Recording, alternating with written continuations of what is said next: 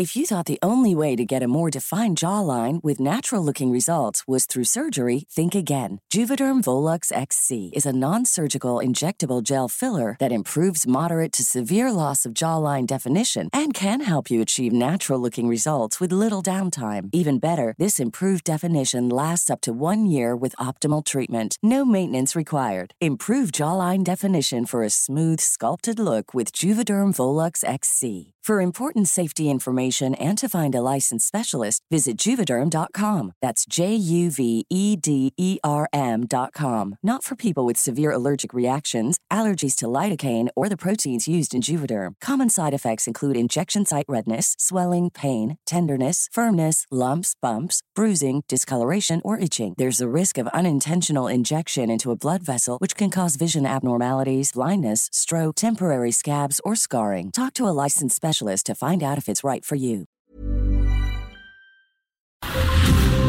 Brenda Peña y Manuel Zamacona están listos para actualizarte los hechos relevantes con la mirada fresca que los caracteriza. Bienvenidos a Noticiero Capitalino en Heraldo Radio 98.5 FM. Comenzamos.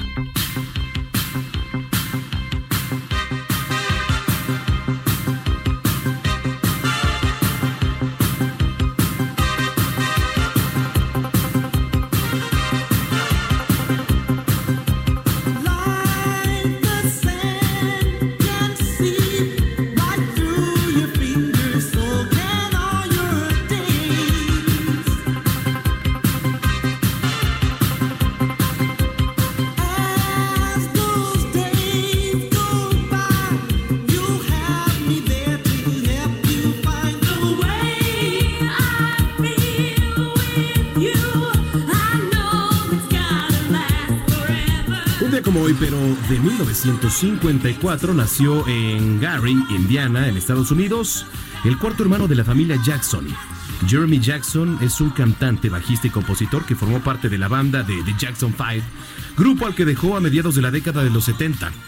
Se le reconoce por haber grabado varios temas al lado de la fallecida cantante Whitney Houston. En lo que escuchamos es el éxito más grande en la carrera solista de Jeremy Jackson, en dueto con la actriz y cantante Paya Sadora. Era 1984 cuando eh, la So When Rain Begins to Fall, cuando la lluvia comienza a caer.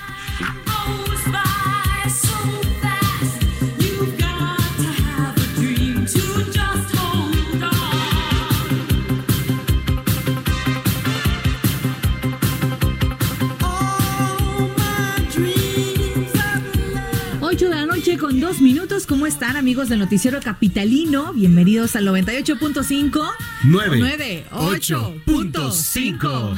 Sí, señoras y señores, sí, ese número aquí en el Hoy, hoy ensayamos menos. Sí, un poquito menos. Ayer estamos más eufóricos, ¿no? Así es. Pero gracias por acompañarnos esta noche, eh, una noche de mucho tráfico en varias zonas. Y es que se ha juntado este eh, operativo que está recibiendo a la gente que viene de varios estados de la República Mexicana y que buscan llegar a la Basílica de Guadalupe para las mañanitas. Sí. Día de la Virgen. Eh, los festejos. Eh, pues de por sí la locura y el caos que reina aquí en la ciudad. Bienvenidos al Noticiero Capitalino. Algunos ya les depositaron el aguinaldo. Por ejemplo, a ti. A otros no. Todavía no. Todavía no. No, estamos en, a la espera. Sí, es, efectivamente, pero bueno. Pero bueno, pues quédense con nosotros, los invitamos a que se queden con nosotros en el 98.5, vamos a hablar de temas importantes. Efectivamente, está usted sintonizando el noticiero capitalino en esta noche de eh, miércoles 11 de diciembre del año 2019. Les recordamos nuestras vías de comunicación en redes sociales, arroba el heraldo-mx, arroba bren-penabello y arroba samacona al aire. Son las 8 con 3, comenzamos. Y vamos a las calles de la Ciudad de México. Daniel Magaña, ¿en dónde te encuentras?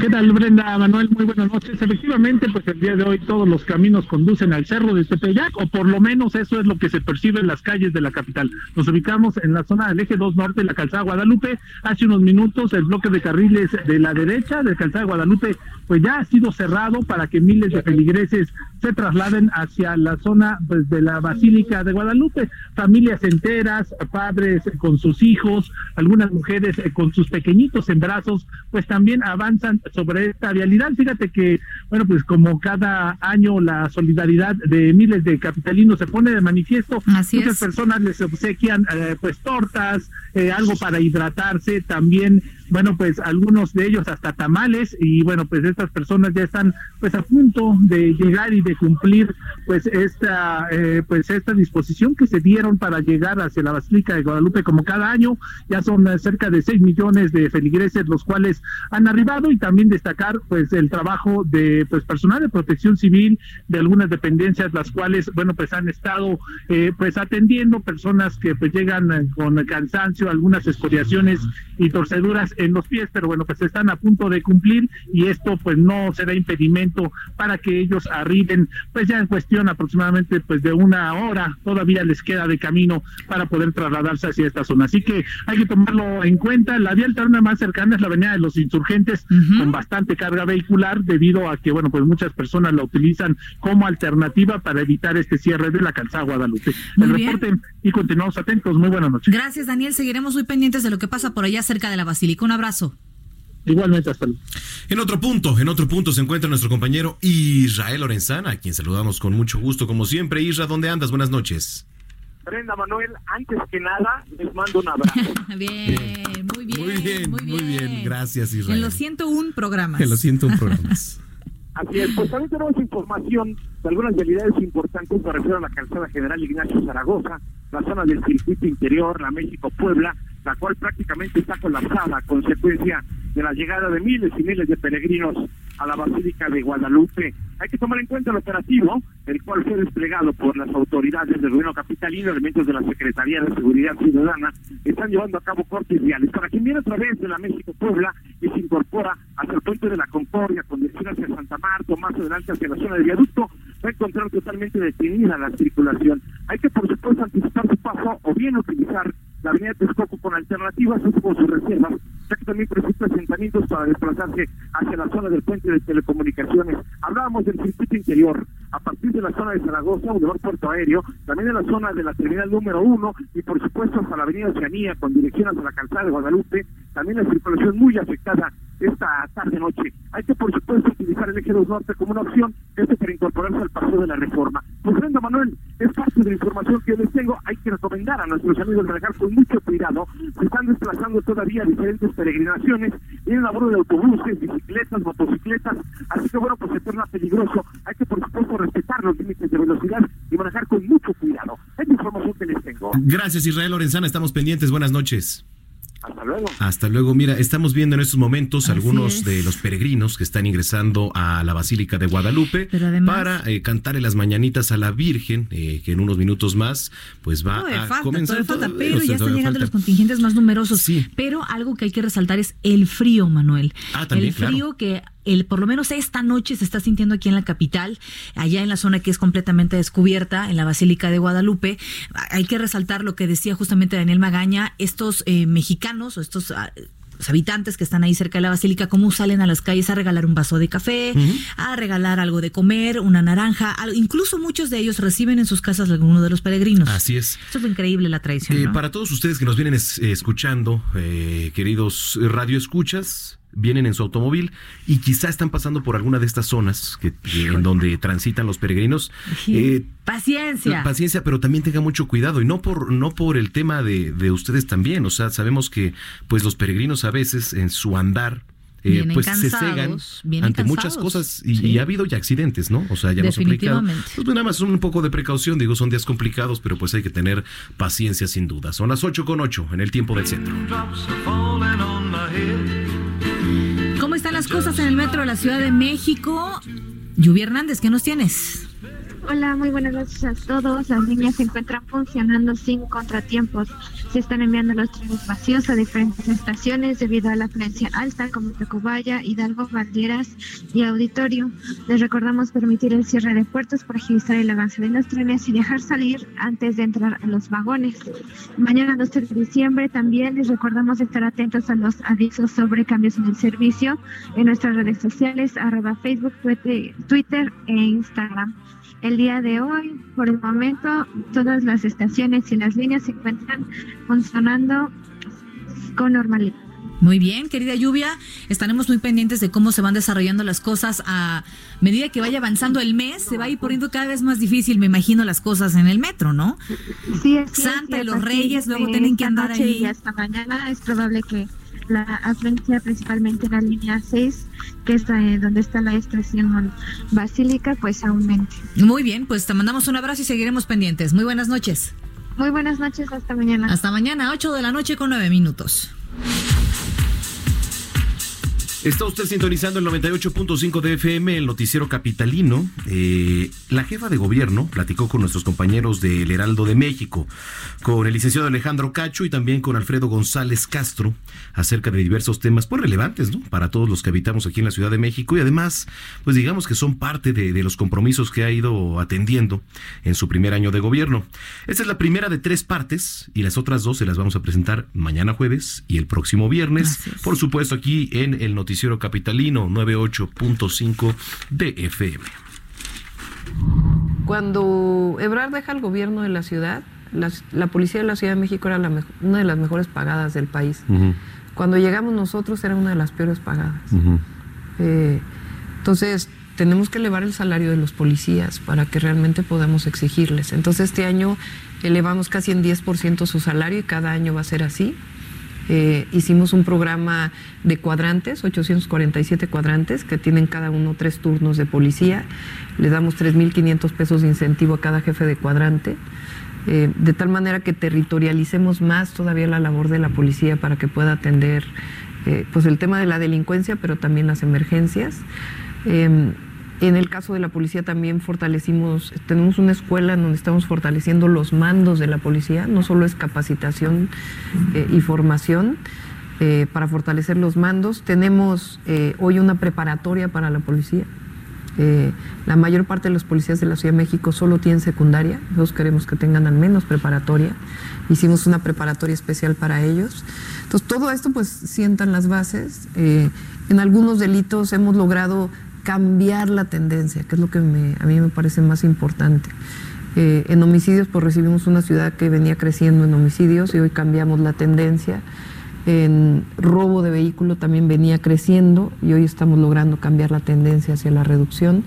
Yo sé que quien nos escucha dice, bueno, pero a mí me asaltaron en el transporte público, me asaltaron eh, eh, saliendo, caminando por la calle. Ese es el gran tema hoy que vamos a afrontar. O sea, los robos en, transporte público, en la calle, casas habitación. Eh, casa habitación, aunque hemos logrado ahí disminuir un poco, sobre todo el robo a casa habitación con violencia, eh, pero particularmente lo que es el robo eh, y particularmente el robo en transporte público lo, lo, vamos a atacar mucho más a partir del próximo año. ¿Cómo lo vamos a hacer? Cámaras y GPS en cada uno de los transportes de la ciudad, eh, incluido todos los microbuses de la Ciudad de México, con un programa de sustitución que va a venir después, pero por lo pronto lo deben tener. Eh, y un programa especial de la propia Policía de Investigación que está viendo en dónde son los robos, cómo son los robos, para poder afrontarlos, eh, que es algo pues que obviamente la ciudadanía nos dice, pues yo voy martes y jueves a diferentes colonias de la ciudad a tener asambleas con la ciudadanía eh, y ahí pues es uno de los temas que escuchamos y por eso es a donde nos vamos a eh, afrontar el próximo año. Tal vez uno de los retos más importantes en este tema de la, del equipamiento tecnológico de unidades de transporte para la seguridad con GPS y con cámaras sea el transporte concesionado, porque el, transporte de la ciudad... Eh, como quiera ya tiene todo esto, pero el transporte concesionado. Exactamente, de eso se trata. nosotros lo estamos financiando, lo estamos subsidiando. Entonces, el acuerdo con los transportistas, con los concesionarios, es que se le coloca el GPS, la cámara, eh, se capacita al conductor eh, y eso pues nos va a permitir que haya un botón de auxilio cuando hay algún robo, etcétera la respuesta mucho más rápida de la policía, que también es una parte importante, y otras acciones de investigación para poder detener pues a los que se están dedicando a este delito. Que se complementa con tres mil y pico de cámaras nuevas en la Bueno, ese ha sido un esfuerzo muy importante que hicimos este año en la ciudad. Fíjate, pasamos cada uno de los postes del C5, el C5 es un activo muy importante de la ciudad. El C5 es un centro de control de inteligencia donde se reciben todas las imágenes de las cámaras. Ahí está Locatel, ahí está el 911. Em, entonces, hay 14.500 cámaras en la ciudad. ¿Qué hicimos este año? Todos esos postes los conectamos con fibra óptica. Eh, ¿Eso que nos permite? Pues poder tener cámaras con mayor definición, porque había cámaras ya muy viejas que además eh, era necesario cambiarlas. Entonces, eso se hizo este año. Esos postes que nos permiten también que cada uno de esos postes es hoy eh, un lugar en donde te puedes conectar gratuitamente al Wi-Fi, al Internet. Eh, pasamos de ser la ciudad número 85 a la ciudad número 2. Después de Moscú. Después de Moscú. Moscú tiene 18 mil. Nosotros tenemos hoy casi 14 mil. Em, puntos, si uno va en el transporte público, en el auto y estás, bueno, si no manejas, ¿verdad? Si estás viendo tu celular, ahí va apareciendo gratis CDMX, C5 gratis CDMX, que son estos puntos que hemos puesto de internet gratuito.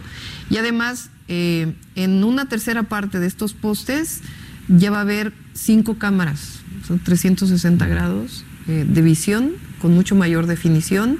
Y eso nos va a permitir pasar a una segunda fase que se le llama de analíticos o de software, de tal manera que automáticamente la cámara pueda tomar la foto de la placa del vehículo y compararlo con una base de datos de vehículos robados, por ejemplo tal manera que te emita una señal y se pueda atender estos casos.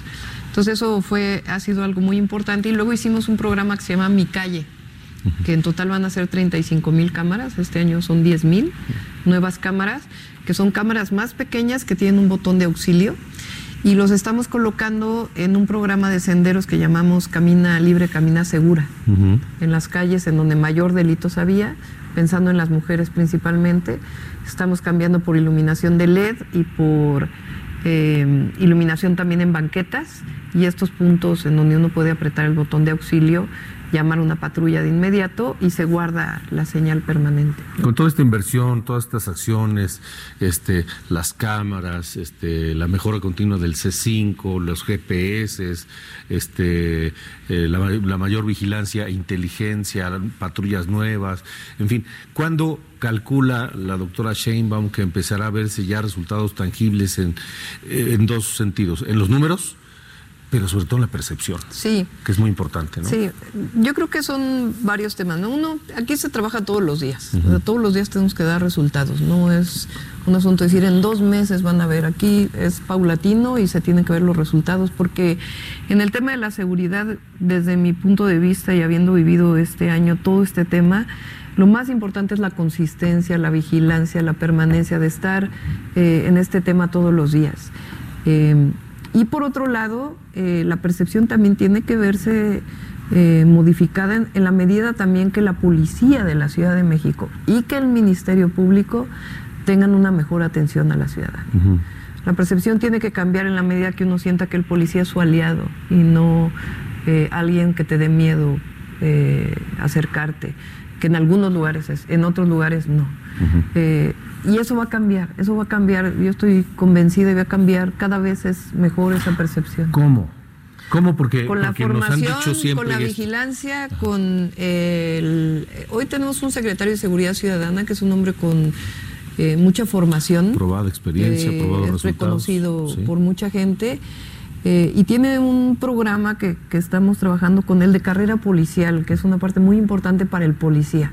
El policía tiene que saber no solamente pues que su salario es mejor, que, que está apoyado, sino también que tiene certeza en la carrera policial. Cuando una persona entra al ejército, tiene muy claro que va a poder ir subiendo de rangos y va pasando ciertos exámenes.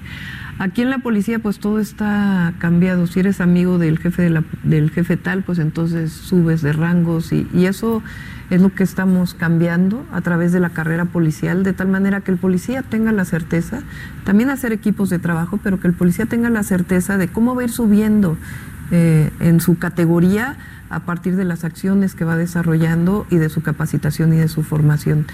Eso es algo sumamente importante. Que haya un área de asuntos internos que realmente sancione eh, la corrupción, eh, que ahí se está fortaleciendo de manera muy importante. Eh, y en general, pues esta, este vínculo con la ciudadanía, que es pues el gran tema de por qué se cambió de nombre de Secretaría de Seguridad Pública a Seguridad Ciudadana, que está en la Constitución de la Ciudad de México, pero que no solo es el nombre, sino que realmente haya la cercanía del policía. Y en eso eh, se va a ir notando eh, poco a poco y la gente va a tener mucho más confianza, más apoyo en la vigilancia de la policía en la ciudad.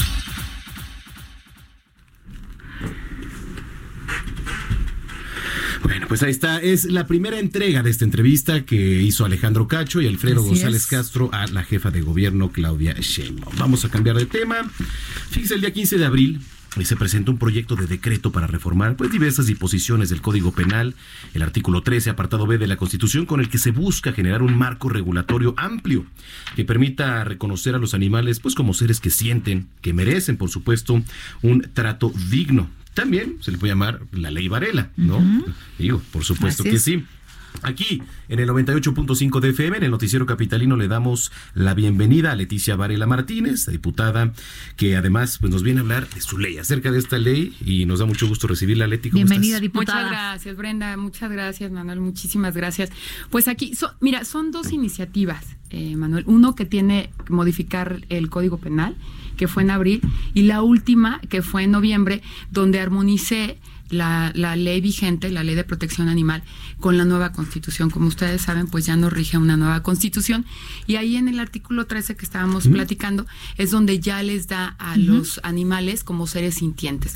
¿Qué quiere decir esto? Que ya no son cosas, ya no es algo, sino son alguien. ¿Por qué le hacía falta a, a, a la ciudad esta ley? Mira, yo creo, hay, en, eh, nosotros en, esta ciudad somos una ciudad de vanguardia, ¿no? en, todos los aspectos y también en el tema del bienestar animal. Y yo creo que eh, eso es como cerrar la pinza, Brendita. Yo creo que es como subirlos, de, como les decía, de algo que antes era parecía que era un mueble. Y sí es cierto, mira, yo ya, yo nací en el año de 65, hagan sus cuentas, y cuando nosotros estábamos chiquitos parecíamos que, que los animalitos no sentían, ¿no? Ustedes están muy jóvenes y a lo mejor no me van a entender, pero la gente que me escucha de mi edad. Y hemos ido evolucionando, ¿no? Y entonces ahora sabemos que un animal siente igual que tú, ¿eh? O sea, siente. Los tratan incluso algunos como personas, ¿no? O, como niñitos, ¿no? O como. Mira, la verdad es que yo, yo me convertí en súper eh, o sea, súper preocupada por el bienestar animal hace unos 10 años. Cuando alguien llegó y me regaló un perrito que es mi adoración, porque a veces te hace de compañía, hay veces que te saca de una profunda depresión o de una enfermedad. Y, y mira, gracias por invitarme, porque se han dicho, no sé si esta mala información es con dolo, espero que no, pero hay eh, grupos que no han leído mi iniciativa y dicen, por ejemplo, imagínate que, qué desproporcionado está que en una ley creen que te pueden obligar a trabajar gratis. Eso es imposible. Ellos dicen que yo en la ley eh, voy a obligar a los veterinarios a trabajar este gratis falso lo que yo quiero hacer es tener como un sentimiento de eso de los de los profesionales de la salud un doctor que tiene el juramento hipocrático algo así con, con, los veterinarios, que primero vean el bien superior que es la vida y luego cobramos. Eso es lo que yo quiero, es lo y no te obliga. Jamás en el cuerpo de la ley dice que es gratis, Brenda.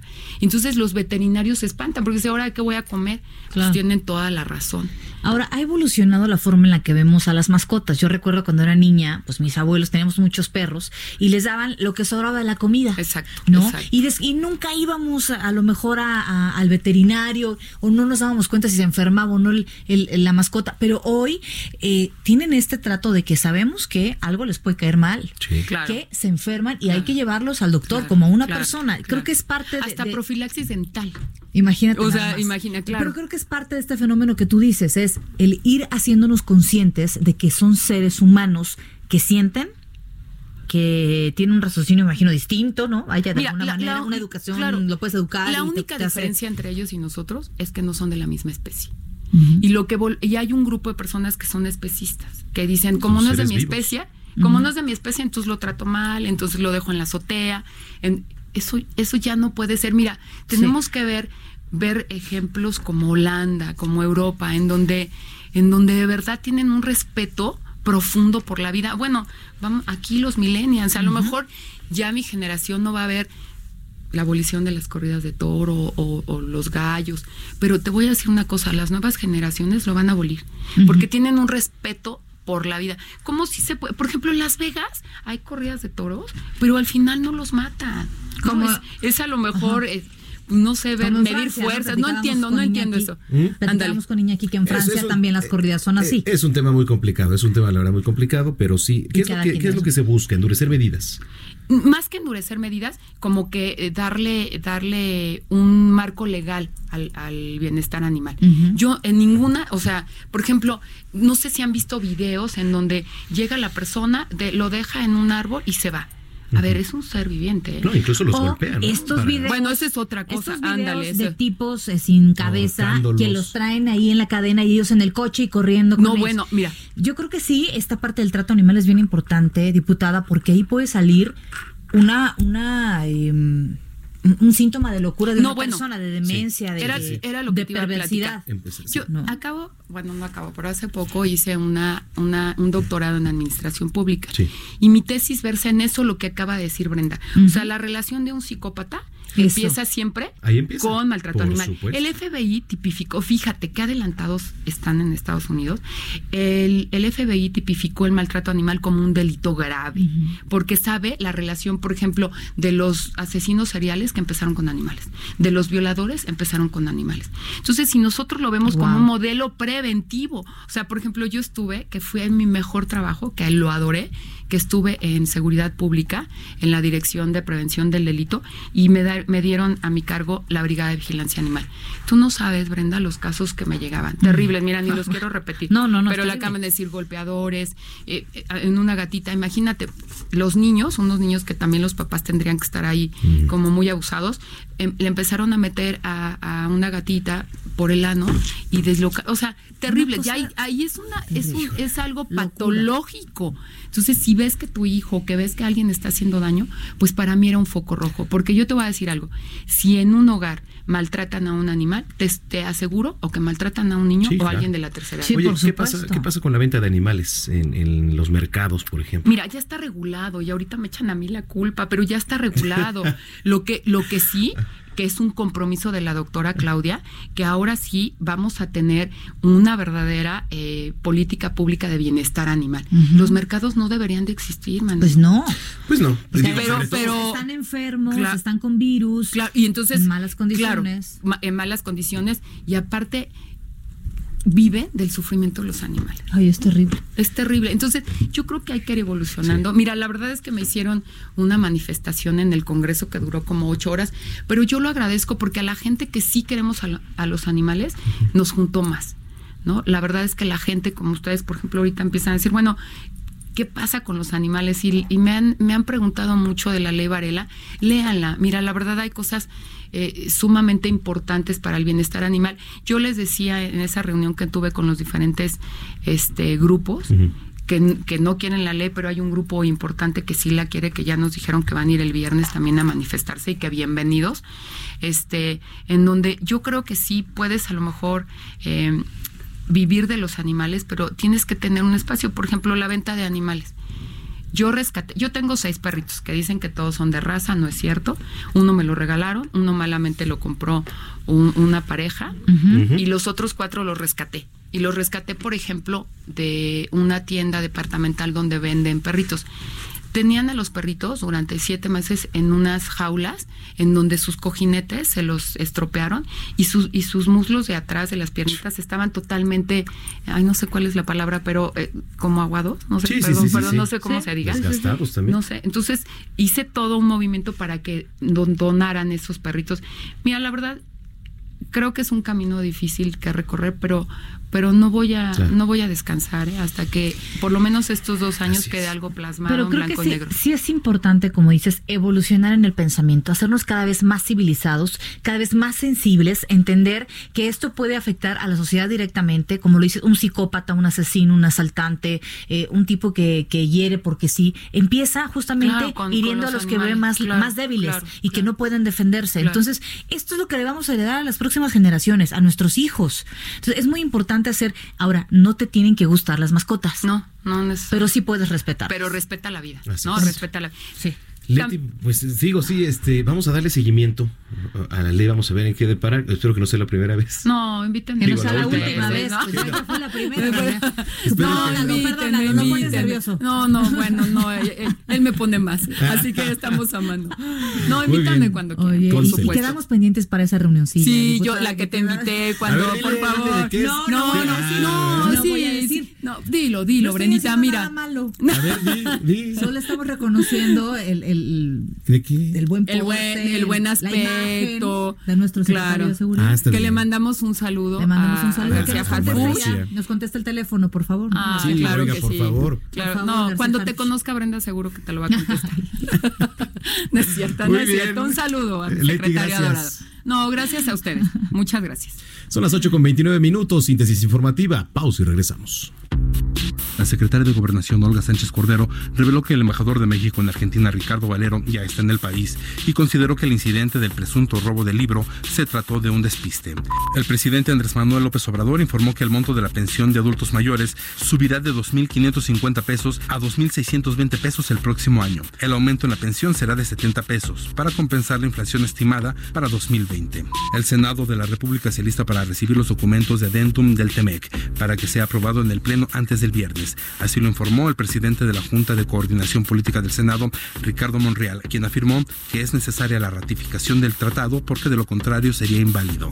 El presidente Andrés Manuel López Obrador defendió la libertad de los artistas y reprobó la violencia de organizaciones campesinas contra miembros de la comunidad LGBTTTI en el Palacio de Bellas Artes por la polémica de un cuadro de Emiliano Zapata feminizado. Señaló que es un homenaje al general Zapata en el marco de las libertades que existen y que se deben de garantizar. La Secretaría de Relaciones Exteriores informó que la Embajada de México en Suiza realiza los esfuerzos necesarios para ayudar en la localización del joven originario de Acapulco Guerrero, Eduardo López Bernal, desaparecido desde hace un mes en aquel país. La Fuerza Aérea de Chile informó que fueron encontrados partes del avión Hércules C-130 que el pasado lunes se perdió de vista. Los restos de la aeronave que llevaba 38 personas a bordo y se dirigía a la Antártida se encontraron flotando en el mar. Un juez federal en Estados Unidos bloqueó una partida de 3.600 millones de dólares que el presidente Donald Trump había destinado a la construcción de su muro fronterizo con México. El magistrado David Briones dijo que Trump carece de autoridad para desviar fondos aprobados por el Congreso con otros fines. Gerardo Villela, Noticiero Capitalino en el Heraldo Radio 98.5.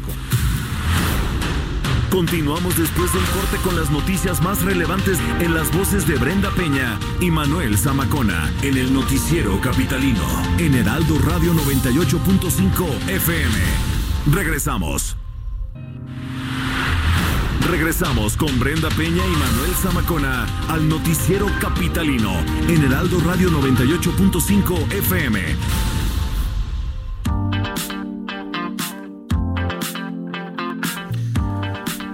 Son las 8 de la noche con 35 minutos. Ya estamos a la mitad, un poquito más de la mitad. Ya, ya, ya. Gracias por escucharnos en 98.5 Noticiero Capitalino, FM, el Heraldo Radio. Efectivamente, eh, pues, ¿qué crees, Brenda? ¿Qué creo? Que el tema de la disfunción eréctil eh, ya no es un tema que tenga que ver ahora únicamente con personas adultas mayores. No, ¿se acuerda que ya dijimos? Ya lo dijimos muchas veces, también es un tema de adultos jóvenes ahora De también. la alimentación, del tipo de alimentación. Sí, y, va por lleva. muchas cosas, ¿no? Sí. Por el alcohol, por el tabaco, por la alimentación, El por el estrés, el estrés. por no dormir bien, bueno, por Así muchas circunstancias. Incluso por. No, no, no creo que sea por genética, pero bueno. no, ¿quién pero sabe? bueno, no descartamos nada. Ajá. Pero hay alguien que nos quiere decir algo aquí muy importante. Pero y que aquí nos da además. mucho gusto Sí, recibir. claro, nos da muchísimo gusto recibirlo porque ya lo hemos visto en la pantalla. Claro. Querido Luis Uribe, ¿cómo estás? No, pues es un placer, para mí es un gustazo estar aquí con ¿Eh? ustedes y, y efectivamente todo eso que tú dijiste es una gran verdad, ¿no? Antes se pensaba que nada más las personas maduras eran las que sufrían de eso, pero no es cierto. Así es. Cualquier persona que padezca enfermedades como diabetes, eh, problemas cardíacos, eh, sobrepeso, estrés, depresión, todas ellas pueden tener ese problema. Pero la buena noticia es que sí hay solución y se llama adulta. Bien. ¿Qué les parece?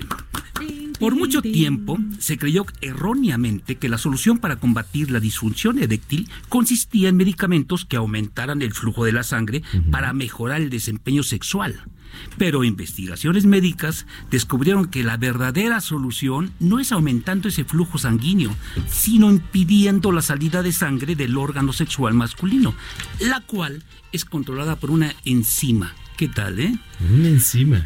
Al destruir esta enzima, la sangre no sale del órgano y al permanecer, obviamente se mantiene la firmeza.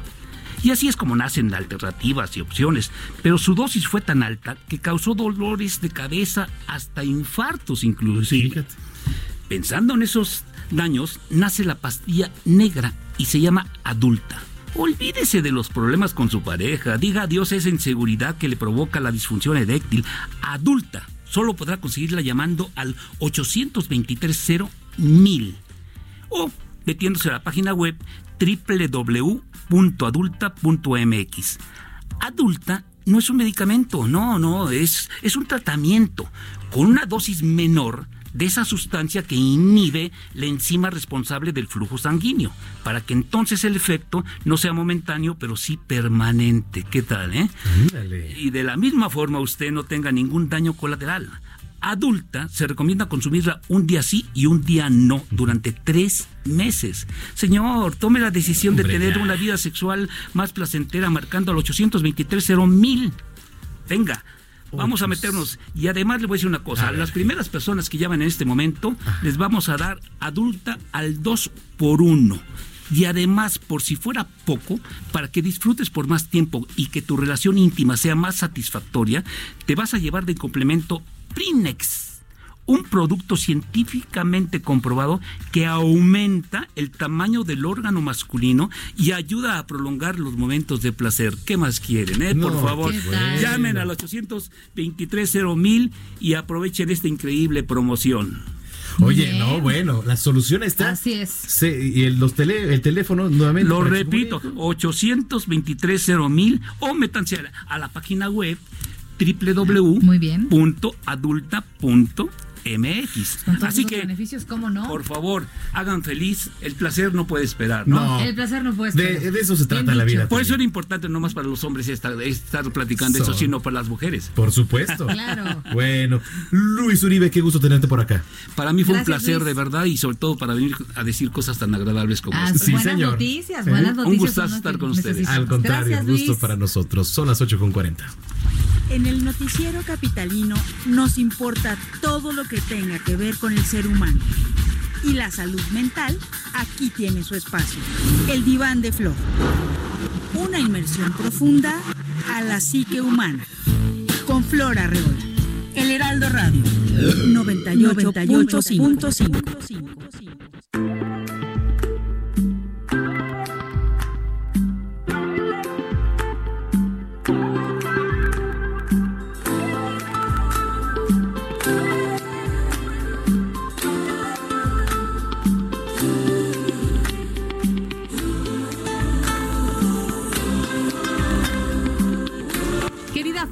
Arreola, ¿cómo estás? Muy bien. Feliz mitad de semana. ¿Cómo están? Bien, Muy pues bien, ¿y tú? Me Ya nos- gustó la promoción. Ya nos Sí. sentimos más Sí. navideños. Pues está bien, ¿no? No, claro que sí. Oye. nada más que Aquellos no la que tienen el final. aguinaldo, aquellos que tienen el aguinaldo, ¿no? No la dejen para el final. Exacto. No hay que dejar nada al final para que se pueda disfrutar. Es correcto. Y lo que viene a ofrecer Luis Uribe es muy bueno, entonces no lo dejen al final, si no, imagínate. Si no les agarran las prisas. Si no, tú nerviosa y yo tranquila, o tú tranquila y yo nerviosa, o cómo. O los dos O nerviosos. los dos nerviosos y felices. ¿No? Sí, es Puede ser, correcto. puede ser, Oye, puede ser. esto es un tema interesante, ¿no? No dejar nada al final, Flor. Pues sí, a, a ver, ¿qué sucede a final de año? ¿A poco no? Todo el mundo empieza a correr.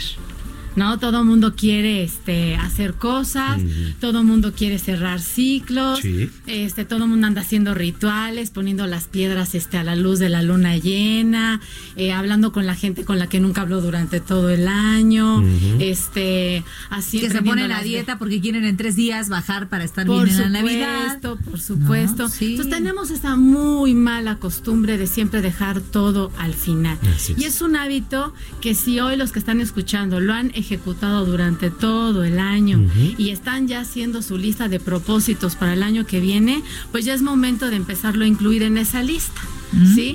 Porque finalmente si nosotros seguimos dejando todo al final y todo lo estamos procrastinando, pues ¿qué va a suceder? Pues que se genera angustia, se genera estrés, te sientes culpable, te sientes insatisfecho y finalmente pues no disfrutas, o sea, no no estás disfrutando. Por ejemplo, nos encontramos con estos mensajes publicitarios porque la gente de marketing es fabulosa, o sea, ah, los hace pensando en todas nuestras carencias como personas, ¿no? Y vemos los anuncios de aún estás a tiempo si Santa Claus no ha llegado a tu casa, este es el momento y nosotros tenemos todo para llenar mm. tu casa de Navidad. O no, no esperes más, ven con nosotros. O corre, este, esta es la, estamos en promoción. Al tres Santa Clauses, este, compras tres Santa Clauses y pagas nada más uno, una cosa de ese tipo. Entonces, ¿qué sucede en nosotros? Que siempre queremos estar adelante en todo. Por eso corremos, porque no nos queremos quedar atrás. O sea, ya vemos que alguien hizo y queremos hacerlo. Pero es válido, ¿no? Es muy válido, pero hay que ver cuáles serían como los... El impulso del por qué quieres. Y aparte, sobre todo, el resultado. Porque a veces quieres hacer las mismas cosas. Cuando eres niño así es, ¿no? Me pasa con mi hija. Es que, es que ella tiene eso y yo lo quiero. Claro. Pero tú lo necesitas. O sea, ¿por qué lo quieres? ¿Para ser igual que ella? ¿O para, o para que complementarlo y que jueguen juntas? O sea, ¿por qué quieres esa meta? Exactamente. ¿Es porque es buena para ti o porque la ves en el otro, no? Exactamente. Entonces, ¿qué sucede? Que a final de año estamos corriendo. Entonces, como siempre, eh, aquí lo más importante no es que esté mal hacer rituales, como acabas de decir, es muy válido. No es malo hacer rituales, no es malo querer lo que el otro tiene, no es malo también adornar la casa. No, nada de eso es malo. La cuestión es que yo creo que más allá, y hay que hacer la reflexión siempre de cierre de año, es ¿qué fue lo que sí hiciste? ¿No? ¿Qué hiciste bien este año? Por ejemplo, tú, Manuel, ¿qué fue lo que sí hiciste bien este año? ¿Qué hice bien? Pues yo creo que tomar decisiones correctas, ¿no? En muchos sentidos, ¿no? Personal, laboral. Más bien, más bien tomar una decisión, ¿no? O sea, que tomas una decisión. Quizá fueron varias, ¿no? Personalmente. Tuviste que hacer todo un análisis. Eh, en, lo personal, digo, en, mi vida personal, en lo laboral también tuve que tomar muchas decisiones que cambiaron mi vida y creo que eso fue lo mejor que me, que me pudo haber pasado. Y en ese, en ese análisis que hiciste y en esas decisiones que tomaste, seguramente te planteaste mucho a nivel emocional, mental y espiritualmente qué era lo que tú necesitabas hacer. Y yo te voy a hacer una pregunta, ¿no te sientes más tranquilo hoy? Y no, te voy a decir algo, te cambia la energía por completo. Pero por completo. Ahí está. O sea, no tienes una idea. Así es. ¿Tú, Brenda? Y creo que la transmites, ¿eh? Ah, claro. Cuando una persona, cuando una persona toma decisiones, planifica. Ay, o sea, va repartiendo luz, mi vida. Va repartiendo luz por todo el canal. Samacona. Ojalá se encuentren a, Samacona para que les reparta luz. A la Grinch, ¿eh? A la Grinch. Ay, ¿Tú quieres luz, Antonieta? Eh, exageras. Pero ¿por qué no tomas decisiones todo el año? Definitivo, todo el tiempo. A ver, desde que te paras, te decides si vas a estar de buenas o de malas. Mira, yo por ejemplo que los veo a ustedes, yo veo gente muy disciplinada. Esa es la verdad. ¿no? Ves gente disciplinada, ves gente comprometida, ves gente que está planeando, ves gente que está organizada y seguramente a lo largo del año vas planificando, vas tomando decisiones, vas poniendo, vas quitando, pero haces esta reflexión de decir, qué de este año sí estuvo muy bien hecho, claro. qué no está bien hecho y qué tengo que hacer y qué necesito yo. Y te sientes muy bien y te sientes muy a gusto. Y sabes perfectamente bien que hoy, Manuel, si hoy al final de año hubo cosas que dejaste en el tintero, no te vas a sentir tan mal, porque hiciste lo que era lo más importante. ¿no? O te arriesgaste, ¿no? Exactamente. Por ejemplo, tú, Brenda. Pues igual, yo tuve que saltar, eh, tomar una decisión de un salto. y si era, si era acertado, me, me, salvaba. Y si no, pues. ¿Y qué tal te fue? Me fue muy bien, porque yo sí creo algo. Sí creo que siempre he tomado decisiones muy bien pensadas, siempre toda mi vida. Entonces las pienso y las pienso. Yo no soy de arrebato de en este momento. ¿Tienes una estrategia? Lo pienso, lo pienso sí, que nos puedas compartir. Pues hago una lista. Siempre sí, cuando no soy muy clara mentalmente, me puedo hacer una lista y pienso si me beneficia a mí, pero también si me beneficia en mi casa, ¿no? Entonces, estamos de acuerdo que es importante hacerlo. Estamos ahorita en la euforia navideña, en el intercambio de calcetines, este, chocolates y pantufles, y pantuflas, ¿no? Pantuflas, te voy a regalar. Y está, y está padre, está muy bien. Pantuflas. Pero fíjate lo que ustedes están ahorita comentando, y eso es súper importante. El hecho de hacer una planificación, un análisis, un recuento. Esta estrategia del checklist, exactamente súper bueno. El general decir, a ver, eh, ¿qué hice? ¿Qué aprendí? ¿Qué me falta por aprender? ¿Qué ya no necesito en mi vida? Es súper importante. Por ejemplo, yo les puedo compartir que yo el año pasado renuncié a mi trabajo. Te lo comentaba en algún momento. Y durante, tuve ocho meses para sanear y sanar muchísimos aspectos de mí como profesional, como persona, como mamá, como colaboradora, como profesional. Y a mí me sirvió mucho hacer una lista de todo lo que yo sé hacer y también de todas las cosas que me faltan por aprender. Eso a mí hoy me ha dado muchísima paz. Entonces, a final de año, si hoy no logré algunas cosas, no pasa nada. Creo que he logrado mucho, que ha sido quitarme lo que no necesitaba. Y hoy, sí, dime. Perdón.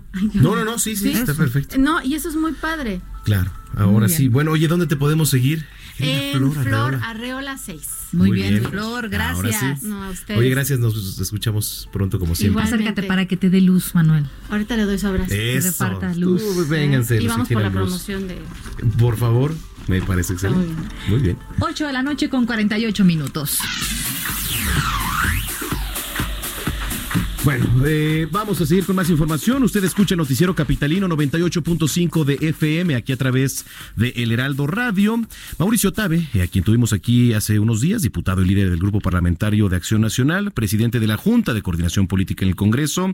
Eh, ¿Cuál es el tema? Pues el primer informe legislativo. ¿Qué hay que destacar? Mauricio Tabe, diputado, ¿cómo está? Buenas noches. ¿Qué tal? Muy buenas noches, Manuel. Buenas noches, Brenda, y a todos los que nos están escuchando. Gracias por el espacio. Gracias. ¿Cuál fue el balance? Platíquenos. Fíjate que este año fue un año de muchísima responsabilidad porque a partir de que se aprobó la constitución de la ciudad hace dos años, el Congreso se le obligó en el primer año a sacar más de 19 leyes secundarias para hacer realidad la constitución de la ciudad. Establece una serie de derechos para los capitalinos y esto obliga al gobierno a emprender programas y políticas. Y eh, recientemente yo presenté mi informe como diputado de Congreso de la Ciudad y uno de los puntos que planteé es defender la Constitución y que los derechos que ahí se establecen se hagan realidad para que no queden letra muerta y nada más en una carta de buenas intenciones. Sí, por supuesto. Le está tendiendo el pan la mano al gobierno. Nosotros en materia de seguridad y procuración de justicia decimos el gobierno proponga le damos el voto de confianza y que no tengan pretexto para fallar. Si contaron con la confianza de nosotros, si contaron con la confianza de la ciudadanía y si tienen todo el poder, no tienen pretexto para fallar en seguridad y luego que digan que la, la oposición dijo, que la oposición les hizo eh, las cosas complicadas. No, no, no, no queremos nosotros eh, partidizar la seguridad ni la procuración de justicia porque son temas en donde a todos nos conviene que le vaya bien a la ciudad. Por eso nosotros desde el PAN le decimos a Morena, si ustedes deciden que se apruebe la ley de seguridad ciudadana de cierta manera, porque ustedes tienen mucho más elementos e información, pues sí, la aprobamos, pero respondan y que los delincuentes eh, los detengan. Y si quieren que en Procuración de Justicia la Fiscalía cambie y tenga estas características, de acuerdo, pero entonces no hay pretexto para que liberen a los delincuentes. En el PAN eh, hay una disposición para construir acuerdos con Morena. En el PAN hay disposición para construir acuerdos por la ciudad. Si hay, eh, si la propuesta es de Morena, del PRI, del PRD, y es sensata, pues hay que caminar, o sea, no hay que ver el nada más el tema de los colores partidistas. Yo creo que hay que unirnos en torno a causas, no a colores partidistas, porque los colores partidistas lo único que hacen es que nos confrontan. Hay momentos de campaña y ahí se define uno y uno lanza sus propuestas y pero hay momentos de construcción y hoy es momento de construcción porque yo estoy convencido que los problemas de la ciudad rebasan a los partidos y rebasan las capacidades del gobierno. O sea, enfrentar a los delincuentes, pues va más allá de y, va más allá de las grillas de los partidos. Nosotros nosotros decimos que el gobierno se preocupe en materia de seguridad por perseguir a los delincuentes, no por andar grillando. Pues ahí está, a manera de resumen, ya eh, eh, tendremos tiempo, diputado, para desglosar todo esto. Como siempre, le agradecemos mucho que nos haya tomado la comunicación y pronto lo esperamos de vuelta aquí en cabina. No, hombre, muchas gracias, Manuel, y yo me voy a poner a sus órdenes en redes sociales. Estoy a Mauricio. Perfecto. Bueno, pues ahí está. Porque ahí estoy pendiente para servirles a todos ustedes. Gracias, diputado. Estamos en contacto. Que tengan un Igualmente, Mauricio Tabe, diputado y líder del grupo parlamentario del PAN aquí en la capital. Son las 8.52.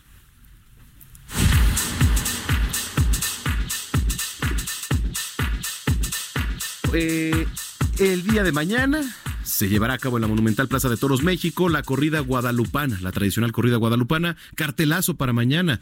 Eh, Andrés Rocarrey, el peruano, el tlaxcalteca Sergio Flores y por supuesto el hidrocálido Luis, Luis David Adame, con quien tuve la oportunidad de platicar esta mañana en el Heraldo Magazine, en el Heraldo Televisión, y esto fue lo que nos dijo.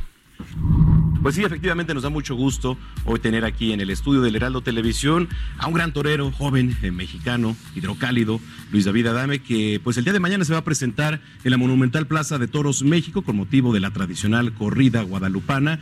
Y bueno, pues eh, nos da mucho gusto tenerte por acá, Luis David, bienvenido. Muchas gracias. Este, ¿Cómo te has preparado? ¿Qué significa para ti estar el día de mañana en la Monumental, en la tradicional corrida guadalupana? Pues la verdad que la preparación la intensificamos este, bastante, ¿no? Siempre venir a la Plaza de Toros México es un reto especial. Para los toreros es una de las plazas donde queremos estar siempre. Y, bueno, pues la categoría de la México es, es, buena y es una de las grandes plazas. ¿Qué esperas de, la ganadería de mañana? Retoma Begoña. Sí, bueno, pues es una cita especial para la ganadería, ¿verdad? Eh, tiene 23 años sin, sin lidiar en México y bueno, pues ahora yo pienso que los ganaderos mandarán buen ganado, entonces vamos con las grandes esperanzas. Y también este torado, torando al lado de, grandes figuras también jóvenes como Andrés Rocarrey, como Sergio Flores. Y pues es un reto además importante, ¿no? La México siempre tiene eh, el plus que pues otras plazas quizá no tienen, ¿no? Como es la afición, la exigencia de la afición. Sí, totalmente. Este, la México aparte, indudablemente, pues es una una de las plazas más grandes del mundo, ¿no? Eh, pues es la que más, más gente le cabe. Entonces el día que, más gente va a ver, pues va a ser mañana. Y uno le, cuando sale de esa plaza, pues cala muy fuerte, entonces ya estoy deseando hacer el paseillo. ¿Qué te Oye, una pregunta rápida, ¿es la que más te impone esta plaza? Sí, es una de las plazas que, más me pueden imponer, ¿no? Es, es, mi país, es mi tierra, ¿no? Es, un estrés mayor, ¿no? Yo creo. Pero las ventas de Madrid es una plaza que también exige mucho, la cual a, las dos la respeto y, voy a hacer lo mejor siempre, ¿no? A sacar todo lo mejor de mí. Bueno, pues ahí está. Ahí está, no se lo pierda el día de mañana. En punto de las 4.30 de la tarde todavía hay boletos para que asista a la corrida la tradicional corrida guadalupana en la monumental Plaza de Toros México. Esta mañana estuvimos ahí platicando junto con Majo Montemayor en el magazine del Heraldo Televisión. ¡Vámonos! Para despedirnos, aquí en el Noticiero Capitalino 98.5 de FM. Hoy es el cumpleaños número 61 de Nicky Six, bajista, compositor y uno de los fundadores de la banda de rock Motley Crue. Lo festejamos con esta canción del 87, Girls, Girls, Girls.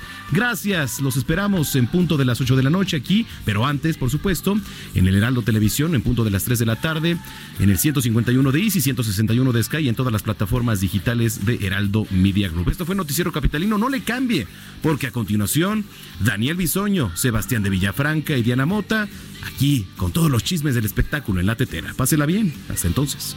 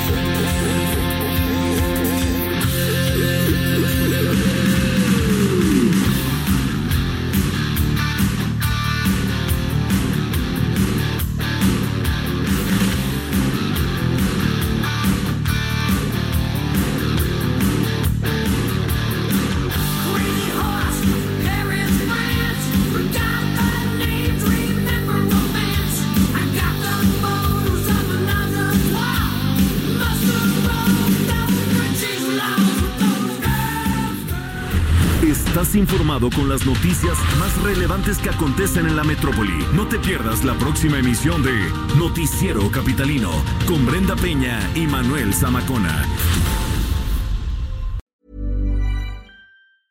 If you thought the only way to get a more defined jawline with natural looking results was through surgery, think again. Juvederm Volux XC is a non surgical injectable gel filler that improves moderate to severe loss of jawline definition and can help you achieve natural looking results with little downtime. Even better, this improved definition lasts up to one year with optimal treatment. No maintenance required. Improve jawline definition for a smooth, sculpted look with Juvederm Volux XC. For important safety information and to find a licensed specialist, visit juvederm.com. That's J U V E D E R M.com. Not for people with severe allergic reactions, allergies to lidocaine, or the proteins used in Juvederm. Common side effects include injection site redness, swelling, pain, tenderness, firmness, lumps, bumps, bruising, discoloration, or itching. There's a risk of unintentional injection into a blood vessel, which can cause vision abnormalities, blindness, stroke, temporary scabs, or scarring. Talk to a licensed specialist to find out if it's right for you.